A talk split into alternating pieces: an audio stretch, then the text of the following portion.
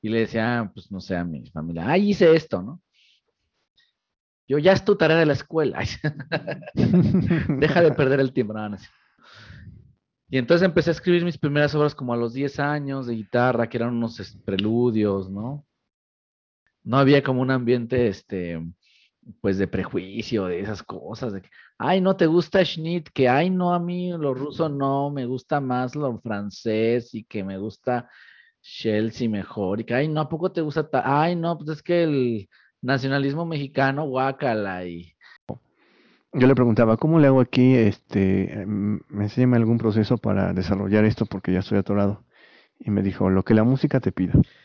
¿Qué quieres, música? Por favor, dímelo. sí, exacto, ¿no?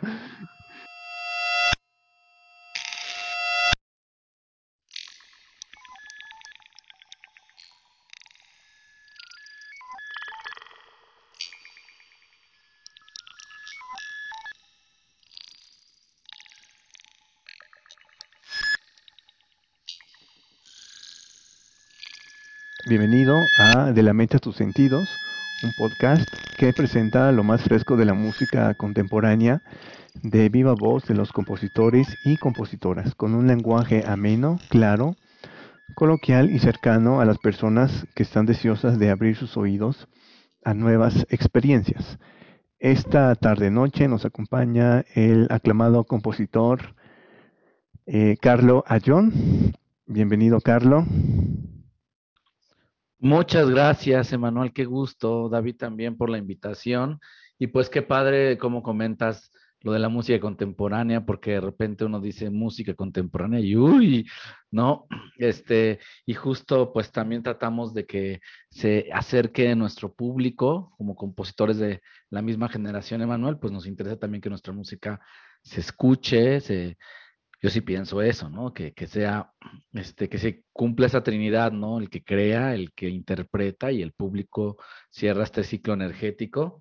Y muchas veces con la música contemporánea, pues, este, se perdió un poquito, ¿no? Más difícil. Y efectivamente para esto está con nosotros también nuestro segundo invitado, el ingeniero David Donji. Bienvenido, David. Hola, hola, todo un placer seguir este como invitado aquí en estos programas. Gracias por invitarme, Manuel. Este, un gusto en conocerte, este maestro Carlos. Igualmente, el gusto es mío. Voy a leer un poco de tu semblanza. Carlo Ayón, compositor, guitarrista y director, con una gran experiencia para, de música para cine, documental, televisión, además de música contemporánea de concierto, ganador en la categoría Mejor Música Original por la película Las Tinieblas, en el Feratum Film Festival. Nominado en dos ocasiones a la mejor música original en los premios Ariel de la Academia Mexicana de Artes y Ciencias Cinematográficas por el score de la película Las Elegidas, una gran película, y Las Tinieblas, 2016-2017 respectivamente. Nominado a Mejor Banda Sonora en los premios Pantalla de Cristal por la película Hasta los Dientes, eh, su música contemporánea además ha sido interpretada en festivales internacionales en Canadá, Chile, Rusia, Estados Unidos, Francia, Suiza, El Salvador, Alemania, Italia, Guatemala y por supuesto México. Como concertista clásico, ha dado conciertos en gran parte de la República Mexicana, Suiza, El Salvador, Estados Unidos y Francia. Seleccionado para formar parte del grupo de orquestadores de Latinoamérica, A. Mozart en Washington 2010. Participó en el Foro de Música Contemporánea Latinoamericana FICUS 2010 en Chile. En las giras de concierto de la Escuela Cantorum de México, en ciudades como París, Phoenix, Iowa, Chicago y Wisconsin de 2011 a 2014 y participó en el Festival Internacional de Música de Moscú eh, en 2019. Y bueno, una gran cantidad de, filmografías en las que has participado.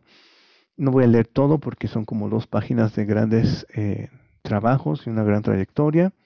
Quiero mencionar finalmente que eres egresado de la Escuela Superior de Música del Centro Nacional de las Artes. Y entre los maestros de composición destaca el maestro compositor italiano Luca Belcastro, Julio Estrada, Juan Trigos, Hugo Rosales, que en paz descanse, Ernesto García León, Manuel Rocha, Eber Vázquez, Martín Virgili, el compositor hindú Ganesh Anandan. Y bien, Carlo, vamos a escuchar la música de esta, esta gran, este gran vals de esta película que, que estuvo, está todavía en Netflix, ¿no? El baile de los 41. Ah, sí, sí, sí. Entonces está muy de boga este, esta música. Le está yendo muy bien en Spotify. Y bueno, vamos a escucharla y luego vamos a hablar de tu trayectoria.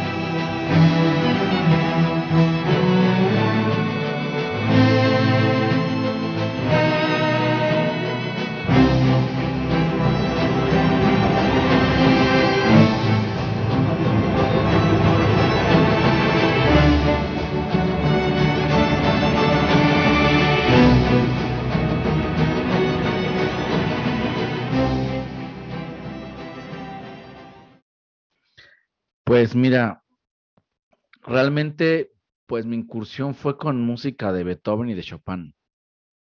O sea, yo recuerdo que muy niño, pues a mi hermano Luis le gustaba escuchar música de concierto. Y me acuerdo del preludio Gota de Lluvia de, Chopin, que me volvió loco así, tenía yo seis años, yo creo. Y decía, wow, o sea, qué música, ¿no? Mismo caso con este, el segundo movimiento de La Patética de Beethoven, que lo escuchaba desde niño y decía que esto se me hacía como mágico, ¿no? Y yo creo que ese fue mi acercamiento. Digo, no, no quiere decir, mis papás no, no eran artistas, eran melómanos en el arte. Mi, este, mi mamá era muy culta, ¿no? Que en paz descanse. Y mi papá, pues, este, melómano del arte y dedicado a, a otras actividades empresariales, pero no, no las artísticas. Y algo muy bonito es que siempre hubo apertura, porque yo desde que estaba muy chiquito sabía que quería estudiar música. No sabía que se llamaba composiciones. Y este, me gustaba mucho la guitarra y el piano. Entonces estudié primero guitarra clásica. Y este, y bueno, pues eh, conocí a Ernesto García de León, que fue mi primer maestro de guitarra. Y eso me acercó mucho a la composición, ¿no? Este, y así empezó todo, estimado Manuel. Y sí, efectivamente, creo que la mayoría empezamos con o el piano o la guitarra a- a- al mundo de la composición. ¿Cómo decidiste tú que eso es tu camino? ¿Cómo, cómo descubriste que podías escribir música que no existía?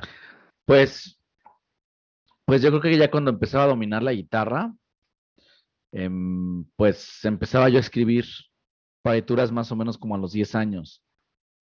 Y quizás un poquito antes en el piano, pero pues no lo escribía. Sé, me la aprendí así y le decía, pues no sé, a mi familia, ah, hice esto, ¿no? Yo, ya es tu tarea de la escuela. Deja de perder el tiempo. No, no sé. Y entonces empecé a escribir mis primeras obras como a los 10 años de guitarra, que eran unos preludios, ¿no? Muy, este, pues, pues, romanticones, este, ¿no? Que todavía se los pongo a mis alumnos cuando empiezan. Ok. Y ahí empecé primero a componer música para guitarra, como de los 10 a los 13 componía pura guitarra. Y a partir de que fui a un taller de composición en la Superior de Música, que era como muy bonita en esa época, la superior de música en Fernández Leal, ahí en Coyoacán.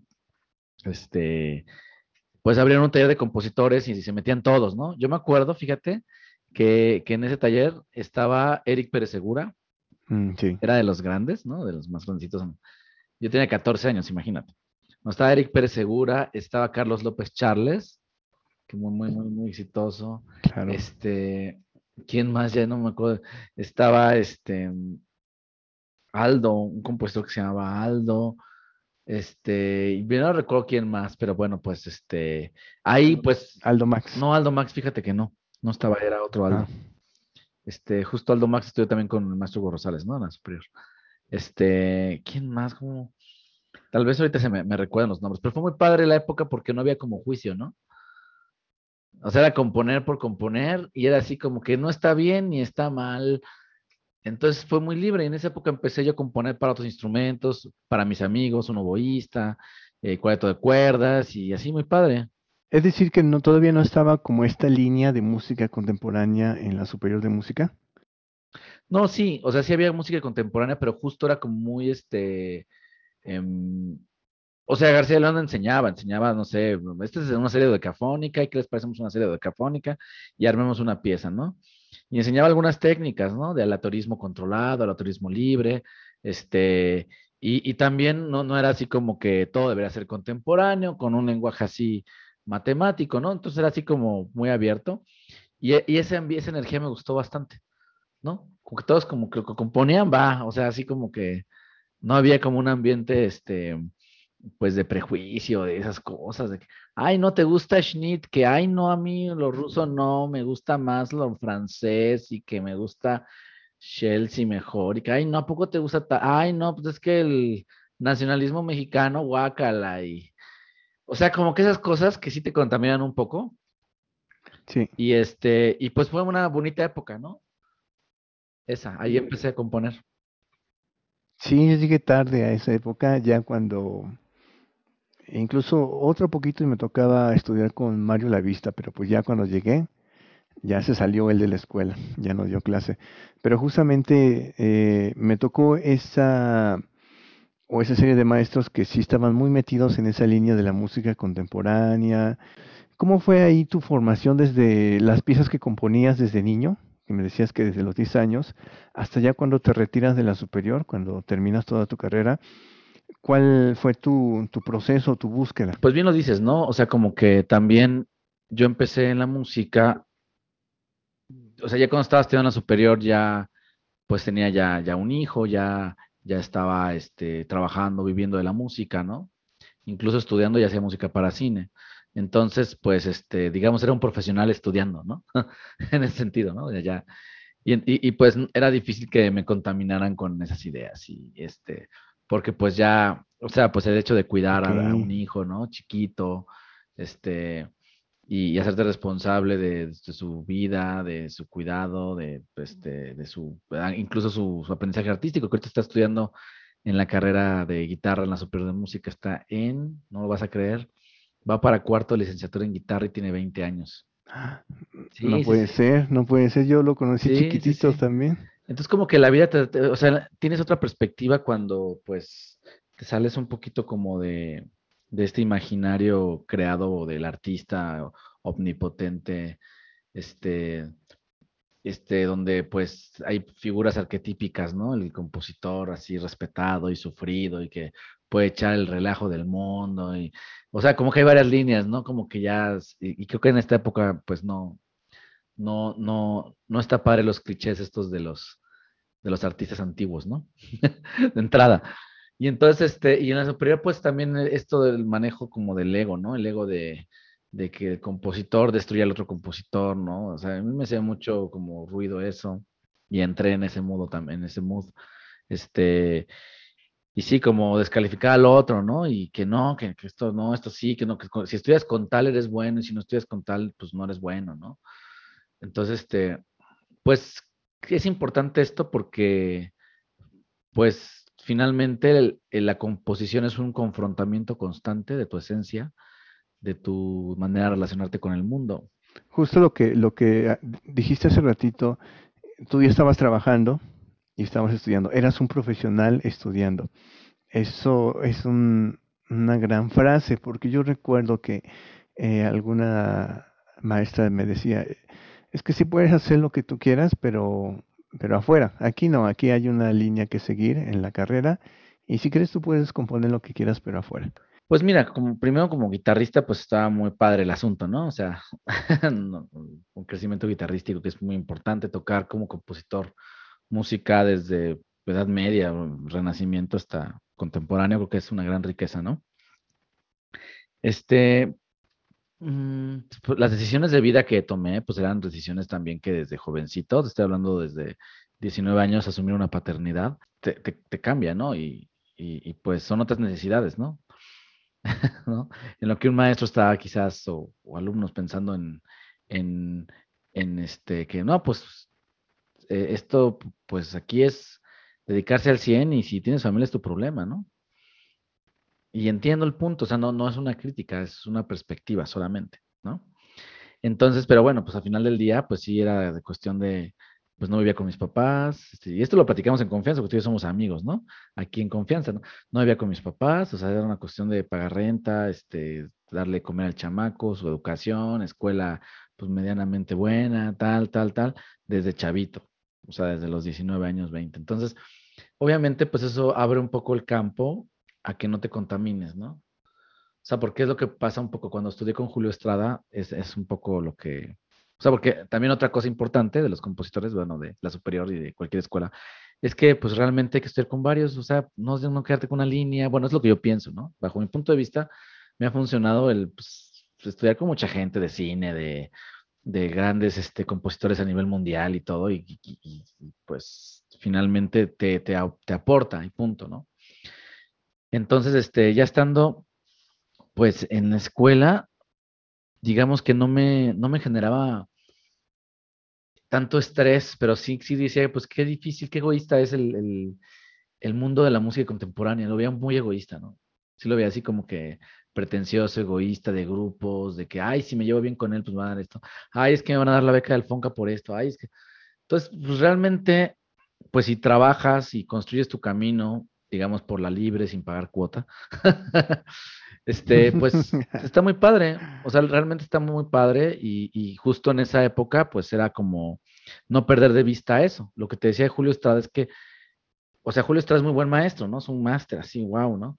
Pero pues igual, si a veces su, perspectiva o sus ideas o sus, este, sus juicios, pues pueden hacer daño a alguien, ¿no?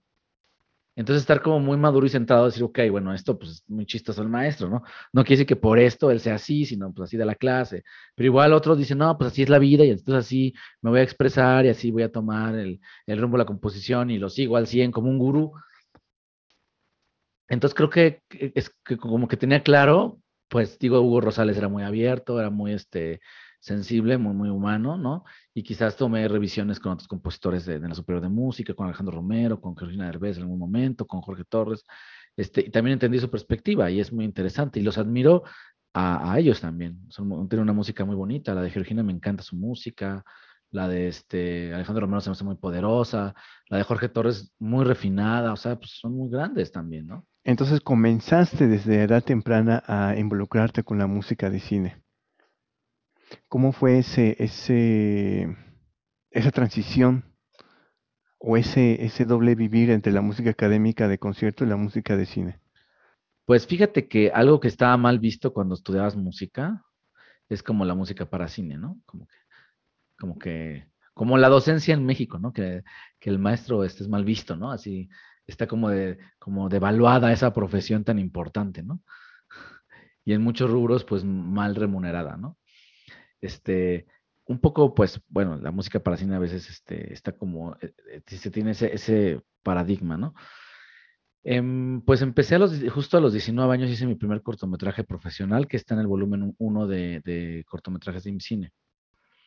Em, se llama Espías en la Ciudad. Y un poquito antes ya musicalizaba cosas de mi hermano, porque mi hermano Luis se dedica a, la dramaturgia y también es director de cine. Entonces, como que era nuestro sueño así, este, entre hermanos, también mi hermano Javier, Fer estaba muy chiquito pues decir, ay, pues yo voy a hacer cine, tú me haces la música. Y la verdad fue una cultura en casa de ver mucho cine, desde, a mi mamá le encantaba el cine, a mi papá también, entonces era así de, yo a los que 14 años había visto prácticamente casi todo Fellini, Buñuel, muchas películas, este, Wow. igual muy fuertes, que no sé por qué me la ponían tan chavito, pero bueno, Sí. por algo pasan las cosas. Este, y, y bueno, pues el primer acercamiento profesional fue a los 19 años y de ahí, pues ya, este, primero musicalicé cortos y música de teatro en esa época, hasta que llegaron, este, documentales, películas, este, y bueno, ahorita ya llevo como, ¿qué te diré, estimado Manuel? Como unas, como 20 películas, incluyendo documentales, ¿no? De score, ¿no? No, qué maravilla, qué maravilla. Y al final, al final creo que ese, como que ese ámbito tiene, eh, lo voy a decir tal cual, como lo veo, más como posibilidades de crecimiento, tanto profesional como económico, que quizá la música de concierto. Es decir, eh, en las orquestas que tocan ahora, pues difícilmente tocan música del siglo XX, pues peor aún tocar música del siglo XXI, de compositores que están ahorita, pues digamos, en su época más activa. Es un poco difícil, siento yo. ¿Qué opinas de, tú de esta cuestión? Pues mira, tiene mucho que ver también con los grupos, ¿no? Los grupos como de, de, o sea, pues sí, como amigos, grupos así del Fonca, de, de los apoyos. Entonces, pues, ah, no sé qué te, qué- no, cómo estés tú, pero por, por ejemplo, para que te estrenen una pieza orquestal, pues, este, pues antes de que te estrenen a ti, pues ya hay una lista, ¿no? Y, y que, y que ya, pues, es recurrente, ¿no? Esa lista, y está padre, o sea, no digo que no. Este, pero bueno, a nuestra generación sí nos ha pegado un poquito eso. ¿no? Porque quieras o no, ya, ya no estamos así de 20, ¿no? Sí, claro. Entonces, así como que era cuando teníamos 20, que estudiábamos ahí en la superior, teníamos 25, así estábamos así, diciendo, no, pues ya cuando, pues ya nos van a estrenar cuando salgamos de la carrera y vamos. Y pues ahorita ya, ya nuestra edad, ya todavía no pasa eso así de que digan, sí, mira, la Filarmónica va a apoyar a los compositores de la, esta generación o tal, tal. Pues a, veces a mí me han tocado, por ejemplo, me han tocado experiencias que me han tocado más en otros países que en México, por ejemplo. Sí, claro, y justamente eh, eh, pues tuvimos a- de maestro a Luca Belcastro, que él se dio a la tarea justamente de ir como por varios países a buscar compositores y hacer que la música se moviera y, eso originó esta situación de que en ah, países eh, ajenos al nuestro se estrenaran las obras. Eso a mí también me pasó, lo cual se me hizo muy interesante porque aquí, era aquí es un poco difícil si no es como dices por grupos, es decir, en mi caso por grupo de amigos. Mis amigos han, y amigas han estrenado mi música o han hecho como el apoyo de, de, de grabar mi música, por ejemplo. Y analizando como todas las épocas, yo creo que siempre ha sido difícil vivir de la composición, a menos de que seas el compositor, este, como Haydn, ¿no? Este, que ya tengas un puestazo, ¿no? Salieri, ¿no? Este, y, o, seas como Mendelssohn, que nació en cuna de oro y le pusieron orquesta, ¿no? O Fran Liszt, ¿no? Este, entonces, em, si no hay esas condiciones, es, es, es- complicado vivir de la composición. O sea, es complicado. Este, em, y entonces por eso el, el compositor pues tiene varias, o sea, la- y ahora otras ventajas de nuestra carrera, pues que es multifacética, ¿no? O sea, el compositor pues puede dar clases de contrapunto, de armonía, este, puede hacer arreglos, orquestaciones, em, música electrónica, música sinfónica, este, tocar a veces varios instrumentos. Pues, me ha pasado que en cine pues toco órgano, este, piano, guitarra, mi instrumento es la guitarra, ¿no? Obviamente, pero batería, bajo, guitarra, teclados, este, mm, eh, hasta he grabado con mi cello y violines experimentos, porque muchas veces la experimentación sonora funcionan para muchas sonósferas de, de las películas. Entonces, de alguna manera, pues sí, o sea, me ha llegado este trabajo de varias cosas, este, no nada más de eso. Yo tengo, doy clases también, este, de composición, de piano, de guitarra, dirijo una orquesta, este, juvenil. Entonces, como que esa, la dirección también, esa parte como que es muy rica de los compositores, Emanuel. Este, por un lado dice, sí, es difícil vivir como de la creación de obras, ¿no? Que te las paguen, ¿no? Claro. Este, y por otro lado, pues se pueden hacer muchas cosas. Ocho arreglos para el Cervantino, reducciones, este, orquestaciones de Mozart y que me piden. Se pueden hacer muchas cosas. Este, hasta canciones, ¿no? No, de, verdad, ¿no? Entonces, eh, y lo que comentabas un poquito sobre los planes que tengo, pues digamos que los últimos cinco años han sido eh, muy importantes en mi desarrollo de música para cine, porque he tenido el privilegio de tener proyectos bastante que me han emocionado mucho, películas de arte, este, muy padres, que han sido grandes retos y que retos muy complicados. Ahorita quisiera que me dieras un espacio para hablar de las películas que están en cartelera y así. Pero, por ejemplo, el score de Feral, de una película que ahorita justamente está en algunos cines, em, me tardé casi un año en hacerla, ¿no? Claro. Y, utilicé como desde canto gregoriano, este, o sea, como una reminiscencia de canto gregoriano, de, de música este, medieval y, pasar por música contemporánea con cuerdas, una experimentación bastante profunda, con, con alientos, este, con, o sea, digamos que, que esa, esa, esa música sí tiene un, un, proceso muy sofisticado y como otros scores también que, que he compuesto. Y este, y bueno, a la par de eso, pues tengo algunos encargos, Emanuel, pues de repente me dicen, este, pues bueno, compone una pieza, algún ensamble, y yo digo, bueno, va, pero espérame tantito que tengo mucha chamba, ¿no? o, la estoy haciendo. Entonces, he tenido algunos estrenos, tengo también música de cámara, tengo un dúo con, con mi hermano Fernando, pianista, este, y también he compuesto las últimas obras para piano y guitarra, que no es una literatura muy, muy rica, ¿no? O sea, en música de cámara casi no hay, bueno, sí hay, pero no hay así muchas obras para piano y guitarra. Este, tengo dos encargos que todavía no puedo encargar, que puedo decir porque por, por cuestión de este de pues de privacidad, de cuestión de ética, de aviso de privacidad, ¿cómo se llama? Ni me acuerdo. Pero bueno, no, hay dos proyectos este, de música de concierto que tengo que están, este, que van a ser para el próximo año. Este, uno sí es un ensamble, bueno, ya es este orquestal, y este, y otro es otro ensamble, entonces vamos a ver qué, qué tal nos, nos va. Y bueno, también a la par, pues sacar mi disco de música contemporánea y de música para cine. Esos es como los proyectos este, que, que vienen en puerta, estimado Manuel. Oye, pues qué chido, ojalá y bueno, ojalá no se va a ir, te va a ir bien, definitivamente. Ahora quisiera eh, que nos platicaras sobre el proceso creativo, eso que, que mucha gente llama inspiración. ¿Cómo es ese trabajo creativo en tu música a la hora de escribir? Claro. Eh, pues hay varias maneras. Fíjate que la música, hablando, vamos a dividirlo en dos, ¿no? Hablando de música para cine, eh, me ha tocado el privilegio de, componer al estilo. O sea, lo que hacía de niño, ¿no? Así de componer tal, tal, tal. Entonces es muy bonito. O sea, en lo que estábamos, eh, digo, debería haber una materia para compositores que se llame composición al estilo. Definitivamente es básico, importante. Para mí un compositor debe ponerse, poder hacer una fuga, un, un reiki, o sea, todas las formas musicales, ¿no? O sea, entonces digamos que mi etapa de componer al estilo es en el cine.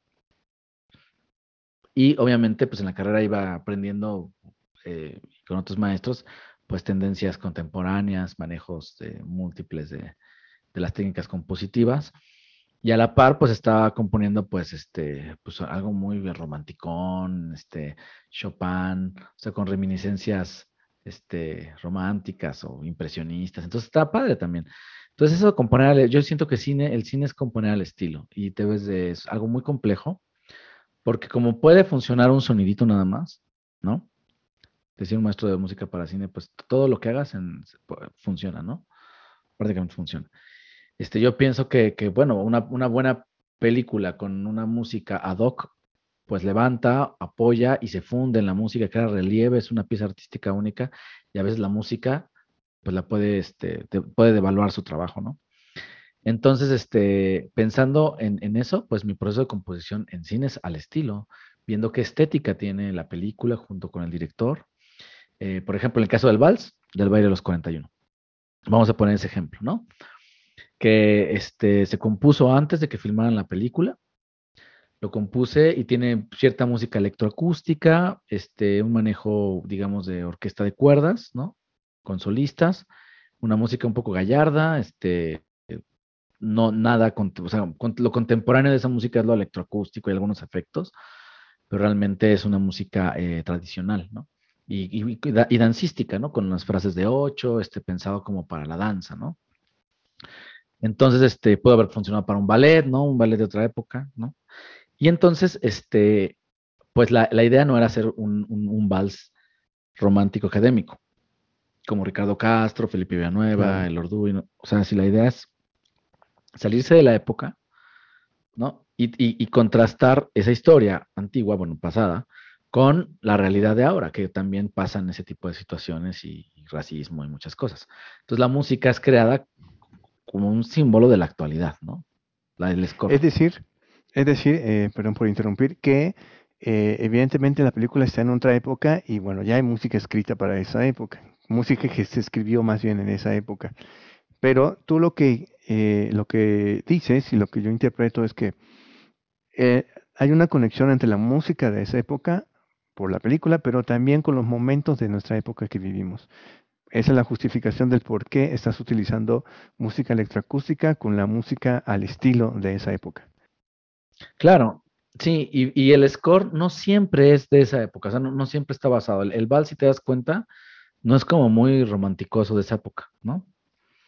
Entonces, y la música que generamos, ya luego invitamos a Andrea Valencia, una compositora francesa, excelente compositora, que hicimos este, a la par el score de, de las otras piezas.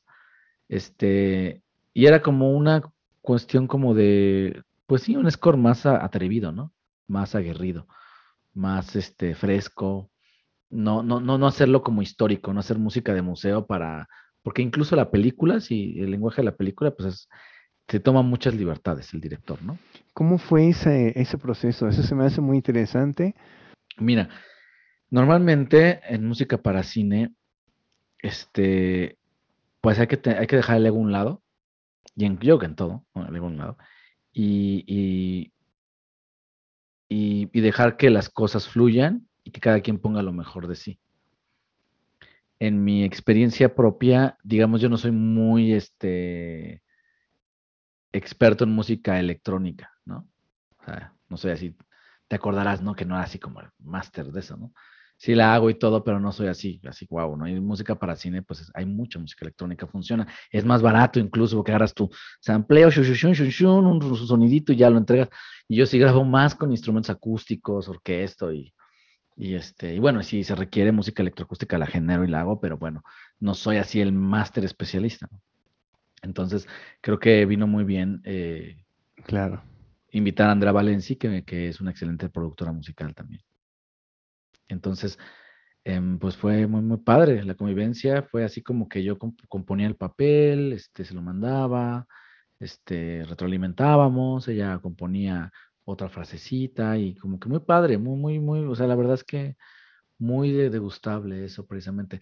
Quizás si fuera, no sé, una pieza orquestal o algo de música de concierto, creo que sí ahí sí se interrumpería un poco la labor creativa e imaginaria de cada, cada persona. Yo no he conocido obras que lo compongan dos compositores, no sé si tú sí, obras de música de concierto. Yo no he conocido. Ahí creo que me- sería un poquito más difícil, porque decía, oye, pero aquí me estoy imaginando así, un, que- o sea, en música para cine se vale, o sea, se vale, porque en música para cine es, es un arte colectivo el cine, ¿no? Exacto, Entonces es ahí- multidisci- multidisciplinario, es muy bien, entiendo. ¿Y has trabajado ah, con otra disciplina? Pues ya tiene mucho que no hago teatro, este, pero bueno, es, es muy bonito, ¿no? O sea, he, tocado música en vivo, he hecho música grabada, he dirigido músicos en vivo, em, pues, este, he hecho música así como MIDI, o sea, no, no, no MIDI, pero más bien como que entregas el CD con una temporalidad así de, la obra dura hora 20 minutos y entregas todo un diseño sonoro con obras y todo ya grabado así, listo, ¿no? y ya lo ponen play y se dejan llevar por el sonido. Hasta así he trabajado.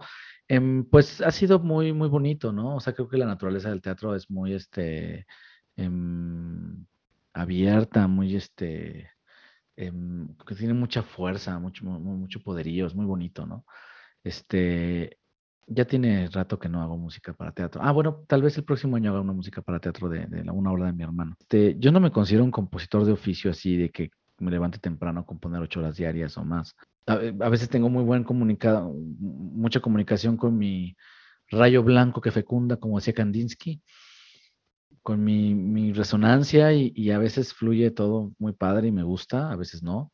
Em, en la música contemporánea trabajo mucho con la semántica, o sea, em, hago como, como campos semánticos de un texto, de algo extra musical.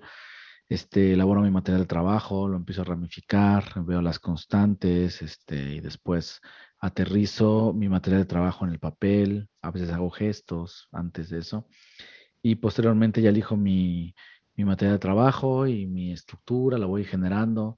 Em, no me funciona mucho trabajar con bocetos porque casi nunca los cumplo.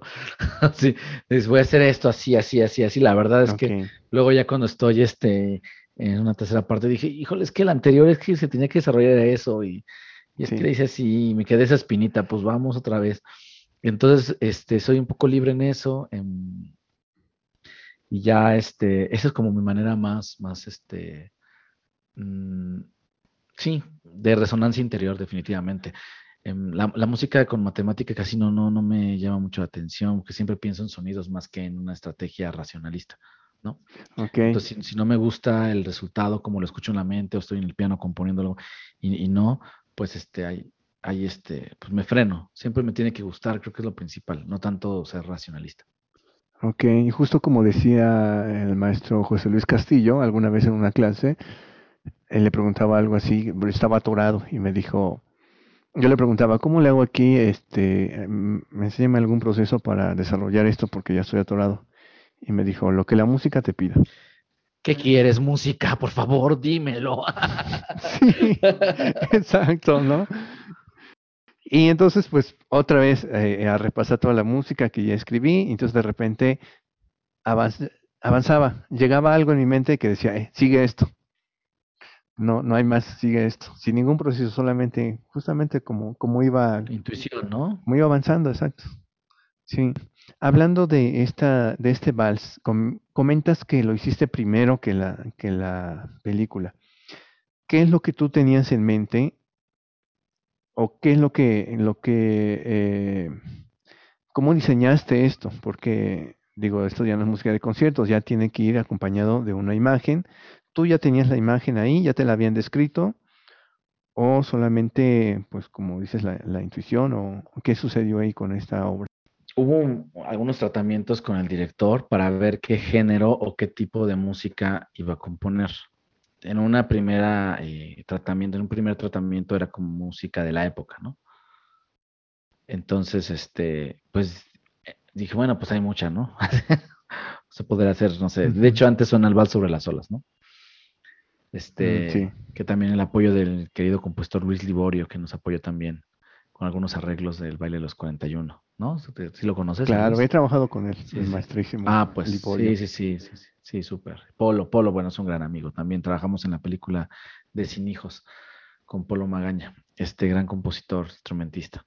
Em, entonces, bueno, em, pues era como que experimentar, no se había filmado, ya había leído el guion, y era la música debe estar lista y con esa música crear la escena, ¿no? Ni siquiera estaba la filmación. Ya estaban ensayando los actores, este, pues los trazos escénicos de, de las escenas de cuando estaban juntos en el salón de fumadores y ya iban a ensayar el vals y yo estaba componiendo este, diversos valses. Digamos que compuse cuatro y el cuarto fue el que más me gustó, que fue este, el que escuchaste. Y que, este, pues muchas veces para música de cine haces maquetas, ¿no? Maquetas MIDI, ¿no? Para que el director dice, bueno, pues se acerca un poco a lo que quiero. Y yo digo, bueno, pues también se acerca un poco a lo que quiero, porque es MIDI, ¿no? y ya nos gustó mucho esa obra. Este, y bueno, principalmente, em, pues quería hacer algo explosivo, digerible, em, entrañable. Ok, me gustan esas palabras. Porque pues e, es, la escena climática de, la, de, la...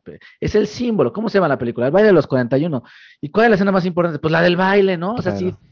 Entonces así una música explosiva. Toda la música original es como más contenida, más atmosférica.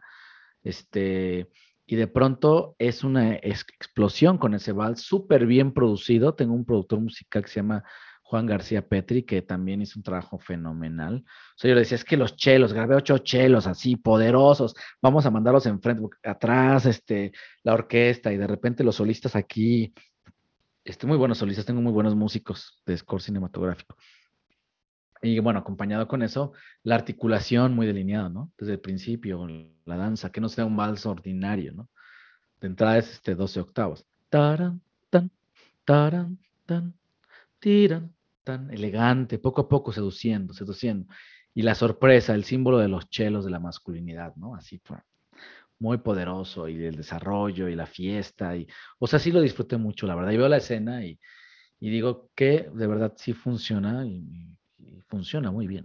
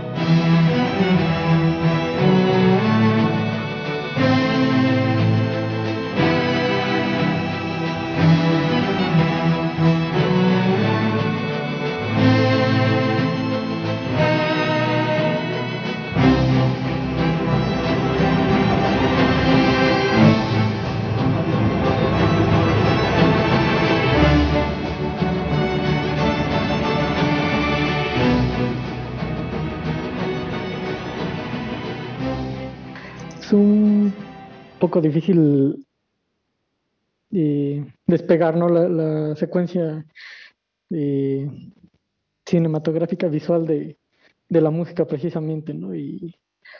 Y, este y como comenta este Carlos, sí se, siente eso. La, explosividad del este, es el momento cumbre, ¿no? Y siguiendo la, la secuencia de imágenes, este sí, o sea, quedó, me, me sorprendió mucho que comentaran que se hizo primero esta pieza antes de, de grabarla, ¿no? Porque cuando ves la película, digo, no sé si el, los, radio- lo- los escuchas, este, el público que, va, que está escuchando este podcast ya vio la película, si no, la verdad se los recomiendo mucho.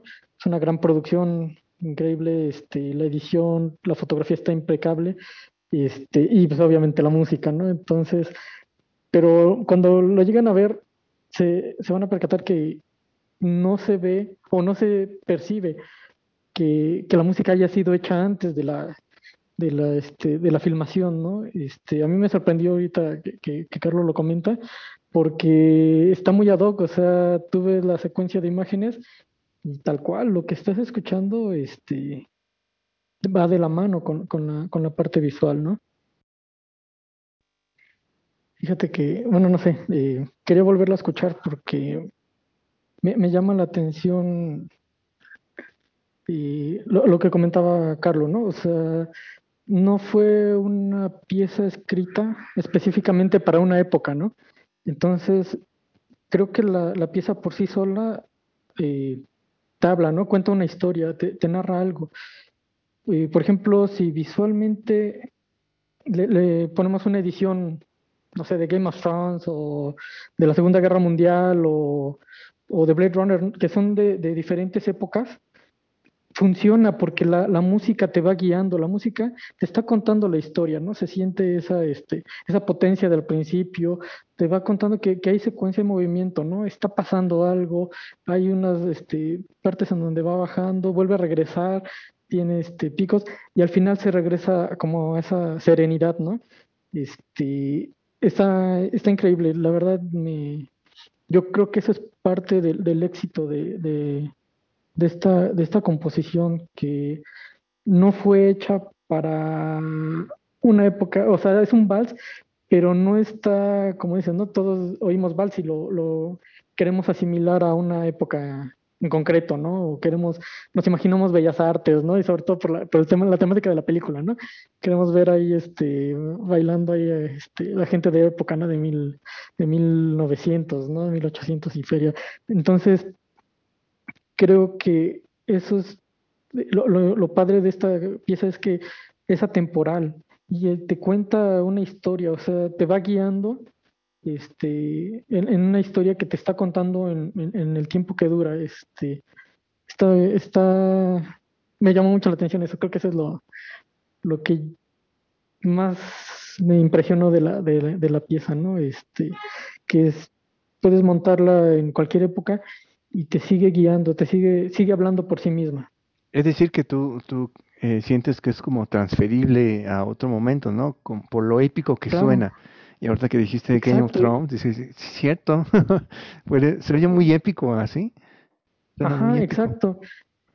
Eso, eso fíjate que es algo de lo que creo que hemos platicado otras veces, este, de cómo creo que lo difícil, es algo difícil el poder sin, llegar a un nivel de, de abstraer ciertas emociones, no sé cómo llamarlo, que son inherentes a, cualquier actividad humana, ¿no? Este, algo pasa igual con, esta pieza musical, ¿no? Que es este tan tiene unos toques, no sé, tan humanos que no importa qué actividad este, visual se esté haciendo, ¿no? Tú lo sientes, puedes sentir ese, este, esa emotividad que, que genera. No sé si se acuerden de un videojuego para Super Nintendo que se llamaba Chrono Trigger que era de un RPG, ah, ¿no? Claro que sí.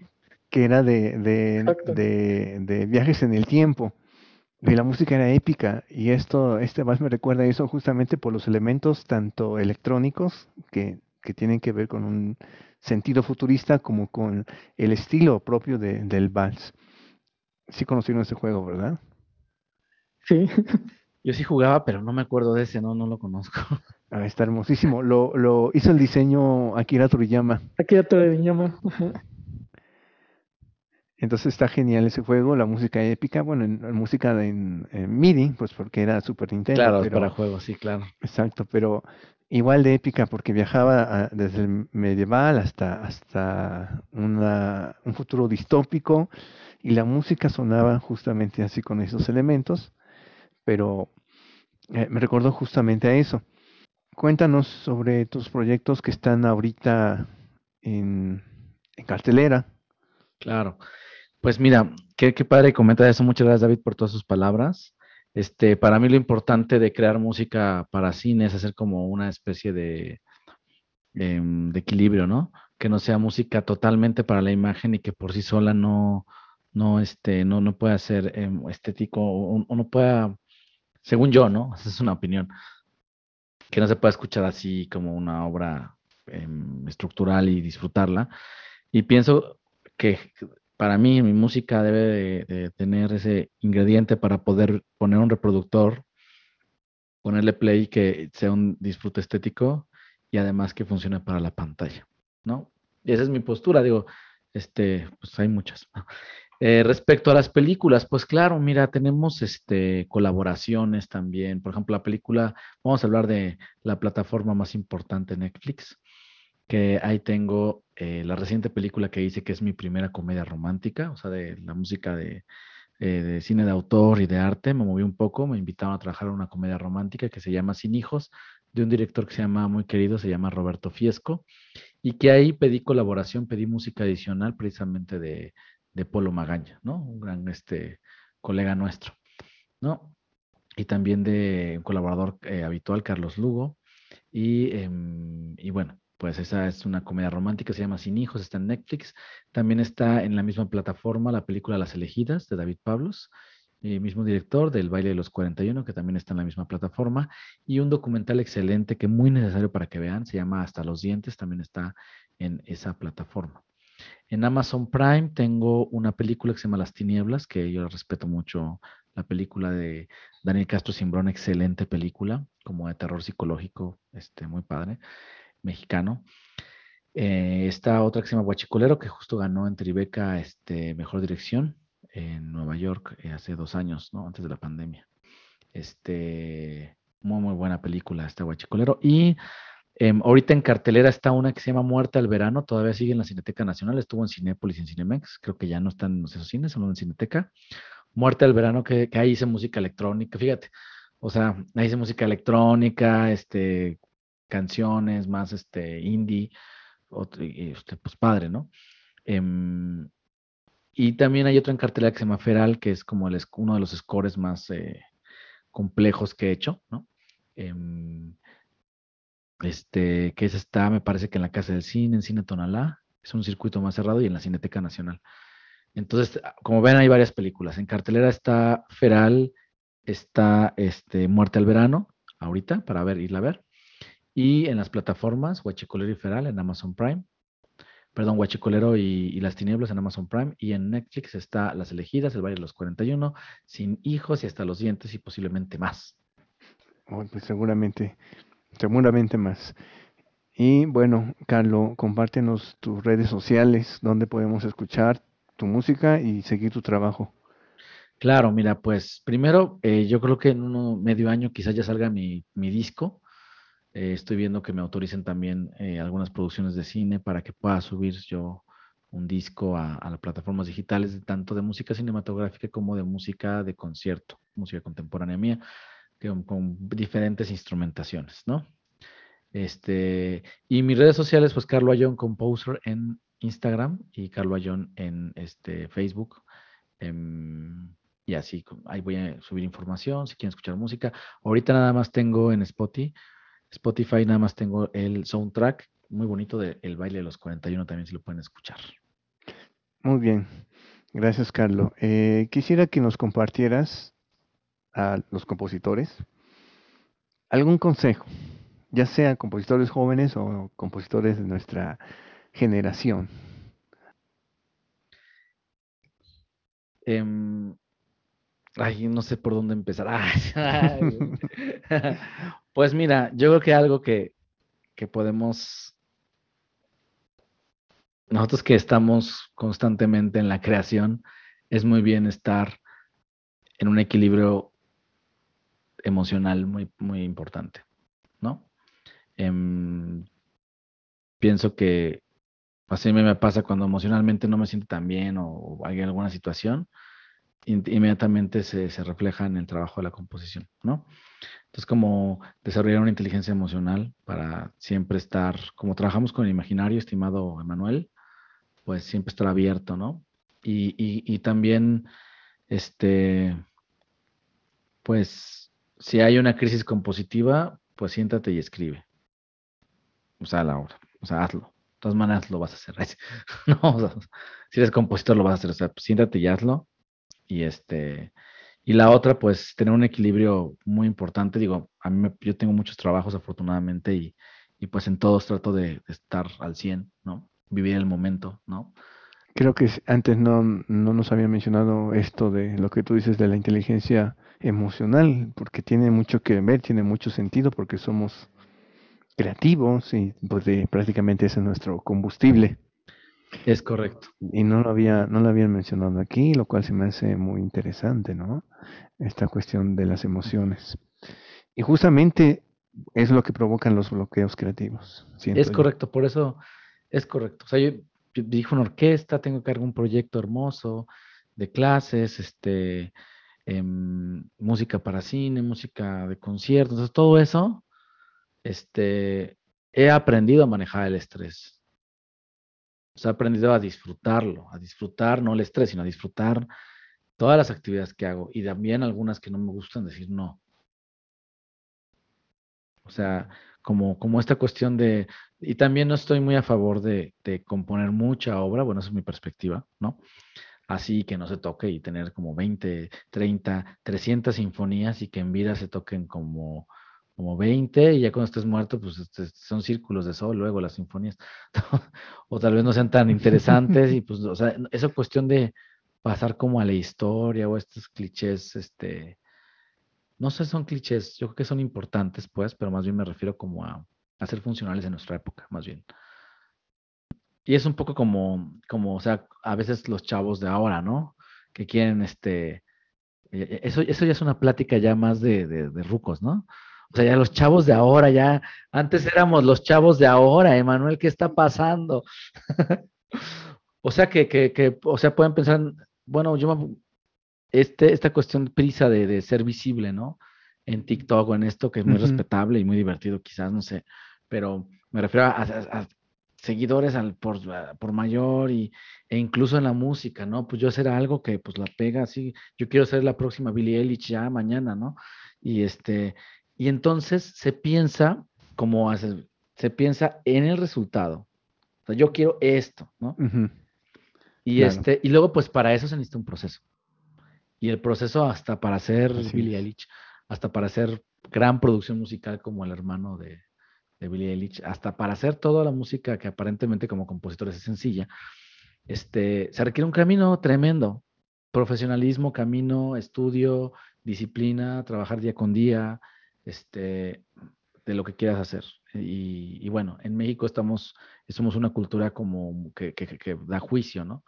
No, que esto sí, esto no, esto sí, esto no, y, y, y, también una postura como inerte. O sea, yo sí critico a todo, pero pues no me muevo no me subo al escenario, no estoy ahí agarrando este un instrumento o cantando en el escenario o componiendo y entonces entonces pues es parte de todo, ¿no? O sea, como como vivir el momento me refiero a eso precisamente. De que pues eso es futuro, no sabemos si vamos a pues, es más, esta pandemia nos ha enseñado de que nos podemos ir, maestros, o sea, hay compositores que han fallecido, ¿no? Amigos, ¿no? O sea, nos podemos ir y qué? O sea, el tiempo, el aquí y el ahora es lo que tenemos esta plática, esta fabulosa plática, esta conversación, es lo que tenemos. Y a partir de ahí, pues podemos encontrar la brújula que, tú comentas también. No, nada más agradecerte por, por así como, comenta Carlos, por esta plática y, y, este, y muchas gracias, Carlos, por, por compartirnos todo este tu experiencia, todo tu toda tu trayectoria que llevas es increíble. O sea, una muestra más, ¿no? De, de que no hay otra cosa, no hay, no hay caminos fáciles, ¿no? Solamente hay trabajo, hay dedicación, disciplina, y que no importa, la, gente sigue pensando, ¿no? Que, que, las oportunidades solamente están en, en, Estados Unidos, en Europa, en Japón, no. O sea, eh, aquí en el país hay gente muy talentosa, gente que ha decidido hacer este trabajar, disciplinarse, este, hacer lo que saben hacer y lo han logrado, ¿no? Y este es uno de los, de los grandes ejemplos. Este, la verdad, te felicito, Carlos. Eres un, gran ejemplo como, como persona, como pues todo, este, como mexicano, de que todo se puede, ¿no? Simplemente hay que tener paciencia, hay que trabajar, hay que ser disciplinados y este y prepararse para, para lograr las cosas, ¿no? Y yo creo mucho en, en un dicho que dice que no existe la, la, suerte, sino es combinación de preparación más una buena oportunidad.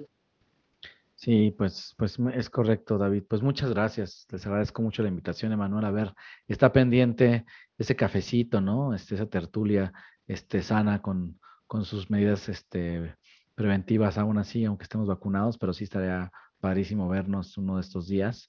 Este, y me encantó que tu cercanía y estar este, en contacto. Muchísimas gracias. Ojalá trabajemos juntos en algún momento. Vamos a agendarlo, ya eh, nos escribimos en privado para que... Para que, no, que se enteren todos para que vayan.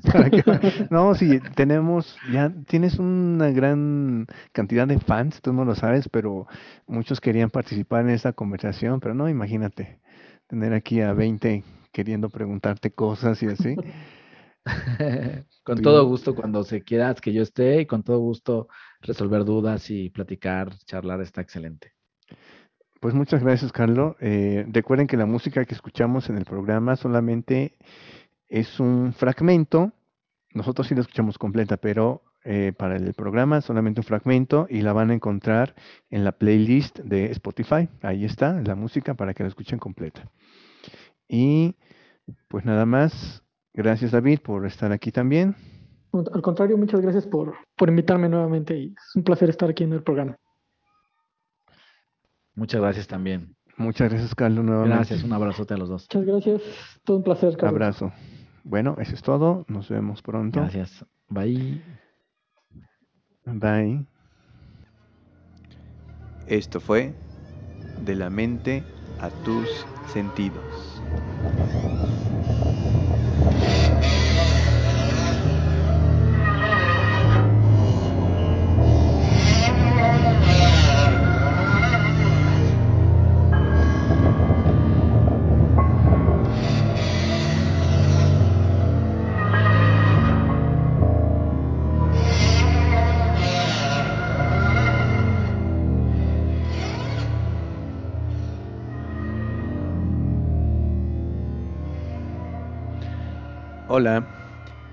Esta vez no fue eh, mi gato, Apolo, el que estuvo metiéndose en la grabación. Esta vez estaba lloviendo y supongo que mm, alteró un poco, no sé si la conexión o la electricidad. El asunto es que escuchaba mucho ruido eléctrico de fondo. Bueno, ni modo, pues ya no, ya no pude hacer más. Y también siento que a veces como que hablo así. Es que tengo unos, tengo unos retenedores. Usaba brackets y ya me los quitaron. Y ha sido un poco difícil hablar o acostumbrarme a ellos. En fin, espero que hayan disfrutado esta charla y continúen escuchando este bonito programa. Recuerden que hay una playlist en Spotify y en YouTube donde pueden escuchar la música de los compositores invitados. Hay otra vez gente que habla así. Recuerden, tengo un retenedor. Es todo. Bye.